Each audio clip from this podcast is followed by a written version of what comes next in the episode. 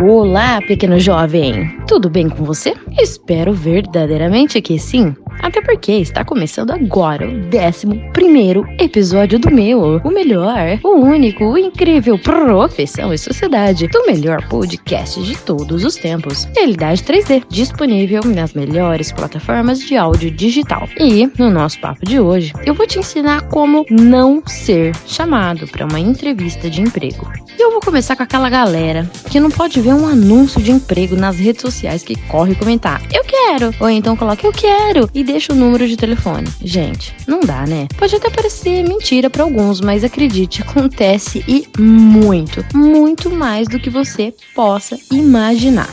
Então, eu começo te implorando, leia com atenção o anúncio da vaga. Eu me lembro muito bem nos meus bons tempos de recrutamento e seleção, onde eu anunciava uma vaga nas redes sociais e colocava interessados enviar currículo para e-mail tal. E mesmo assim, chovia via comentários de eu quero na postagem. E o que eu quero te dizer é que se o entrevistador solicitou dessa forma, é porque tem um motivo. Não adianta você querer dar uma de aquariano e fazer tudo o contrário. Segundo, eu já fiz isso há muitos anos atrás, logo no início da minha carreira profissional, e eu procuro não julgar quem faz, mas principalmente depois de ter vivido o outro lado da moeda, hoje eu preciso te falar para não enviar currículo se você não tiver nada a ver com o que estiverem pedindo na vaga de emprego. Sabe quando você olha uma vaga que pede, por exemplo, formação acadêmica em administração de empresas ou áreas afins e que tem experiência com atendimento ao público e com caixa, mas você é formado em jornalismo e apenas trabalhou como editor? Não vai rolar, né? Eu sei que às vezes a coisa aperta e estamos aceitando o que vier, mas desculpa, dificilmente o recrutador irá se interessar pelo seu currículo por diversas questões. E aí você fica empatado na sua vida. Terceiro, meio que dando continuidade no episódio anterior, eu vou listar alguns erros cometidos na hora de elaborar um currículo que vai fazer você não ser chamado para entrevista de emprego. Vamos começar por um currículo desleixado. que seria um currículo desleixado? É um currículo mal elaborado, com informações confusas ou que não possuem relação com a vaga, dados desorganizados e o documento sem uma estrutura padrão que pode te levar a uma rápida eliminação. Quem trabalha com recrutamento e seleção vê muito mais currículo do que você imagina. Portanto, capriche na forma como formata o documento e no modo como as informações estão organizadas. Eu vou me aprofundar um pouquinho mais nisso e te falar quase que desenhando. Vai lá, liga o computador, entra no Word, deixa a letra padrão. Pode ser Arial 12 ou calibre 11, tanto faz. Mas deixa o documento com uma letra e deixa tudo pelo, pro lado esquerdo, sabe? Destaque em negrito o subtítulo, por exemplo, os dados pessoais, a escolaridade, a experiência profissional e etc. As demais coisas que você for escrever, não esquece de tirar o negrito. E tudo do mesmo tamanho. Não precisa inventar moda, não. Usa o bom e velho Arial 12 e tá ótimo. Ah, Luciana, mas eu quase não tenho que pôr no currículo, né? Eu preciso aumentar a fonte para não parecer tão vazio e sem nada. Não. Não, não, não, não, não, não. Ah, mas Luciana. Não. Sossega o facho e deixa o Arial 12. Outra coisa, nada de colocar cor no currículo. Deixa preto e branco. Continuando no currículo, evite informações desnecessárias, tá? Por exemplo, o RG, CPF, quantidade de filhos, o número da sua carteira de trabalho, não precisa de nada disso. Outra coisa que não precisa em um currículo são as referências pessoais. Eu já vi muito currículo a pessoa deixar como referência pessoal a mãe, a tia, a esposa, o marido.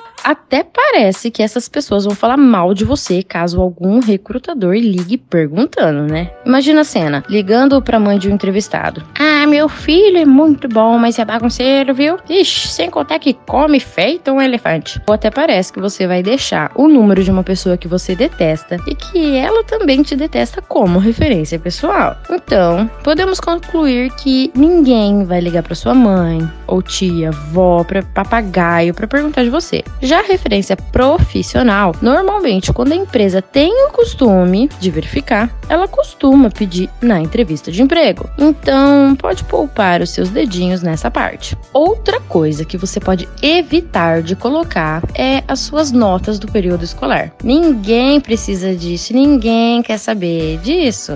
Aí você pode me perguntar, Luciana, uma pergunta muito frequente nas entrevistas é sobre os meus hobbies. Devo colocar no meu currículo? Não, deixa isso para entrevista. E a pretensão salarial? Devo colocar? Também não, a menos que a empresa solicite. Inclusive, no próximo episódio falaremos da entrevista e eu vou te falar o que você deve dizer quando lhe perguntarem isso. E foto. Como eu já disse no episódio anterior, também não, a menos que, que a empresa solicite. E lembre-se, eu disse isso na semana passada e eu vou falar de novo. Nada de foto inadequada, tá? Nada de selfie, foto com bico, maquiagem excessiva, decote, boné e pose chavosa. A foto deve ser no estilo 3x4. Outra coisa que é importante para você evitar é colocar aqueles e-mails que não são nada profissionais, sabe? Tipo fofuxa@gmail.com ou, por exemplo, lugatinha2009@gmail.com. Se você tiver um e-mail desse, eu preciso te avisar que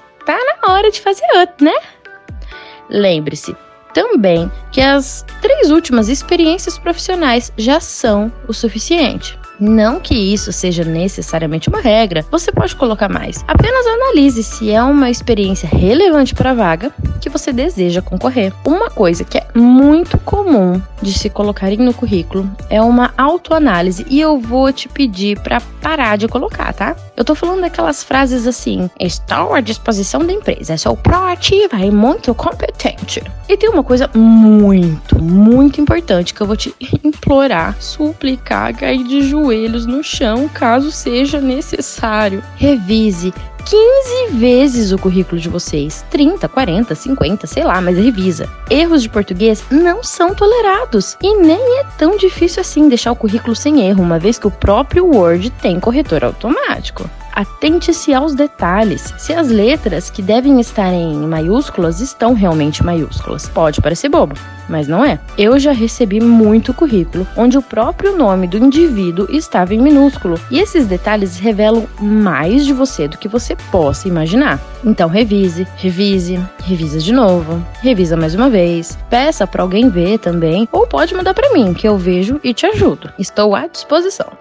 A regrinha da revisão vale também para informações atualizadas, tá? Telefone, endereço, estado civil, formação acadêmica, experiência profissional, é, cursos extras, tudo. E falando mais sério do que você possa imaginar. Não minta. Não minta sobre qualquer experiência ou habilidade. Além do recrutador ter técnicas para detectar mentiras, você sabe melhor do que eu que quando você tiver que executá-las, você não vai saber. E aí, você vai passar vergonha. E vamos combinar? Isso não é nada legal. Portanto, se você não domina o idioma, não coloca que você é fluente. Não possui conhecimento avançado em Excel? Não fale o contrário. Dica final: as atitudes e a aparência são checadas em outras etapas. Durante a avaliação do currículo, o que interessa é formação acadêmica, cursos extracurriculares e técnicas dominadas. Assim, o documento se torna claro e cativante, e o candidato tem mais chances de ser selecionado para a entrevista. Você deve focar na importância da objetividade. Foco e assertividade são as principais características de um bom currículo. Destaque técnicas, experiências e diferenciais como cursos extracurriculares e habilidades. E é mais ou menos isso. Lembre-se, o seu currículo é o seu cartão de visita. É a primeira impressão de você que a empresa vai ter. Ele é como se fosse o seu portfólio. Um currículo bem feito pode ser determinante para se conseguir um emprego. Ah, e o próximo episódio eu vou começar a falar sobre a tão temida entrevista de emprego. Como se portar, como se vestir, o que fazer e o que não fazer. Caso você ainda tenha mais dúvidas ou queira que eu revise o seu currículo, pode entrar em contato comigo diretamente em meu Instagram pessoal, arroba Luciana Corleone, ou no Instagram do programa, arroba Realidade 3D. Aproveita e já começa a seguir a gente também. E não se esqueça de se inscrever no nosso canal do YouTube, também com o arroba Realidade 3D. E os demais blocos do programa? Já conferiu? Tem para todo mundo. Tem moda, psicologia, direito, nutrição, economia, empreendedorismo e vou ficando por aqui. Esse foi o 11 episódio de uma série de 24 do meu bloco Profissão e Sociedade do programa Realidade 3D, que está disponível nas melhores plataformas de áudio digital. E bem-vindo ao mundo real. É um saco, mas você vai amar. Bisu, bisu, até a próxima.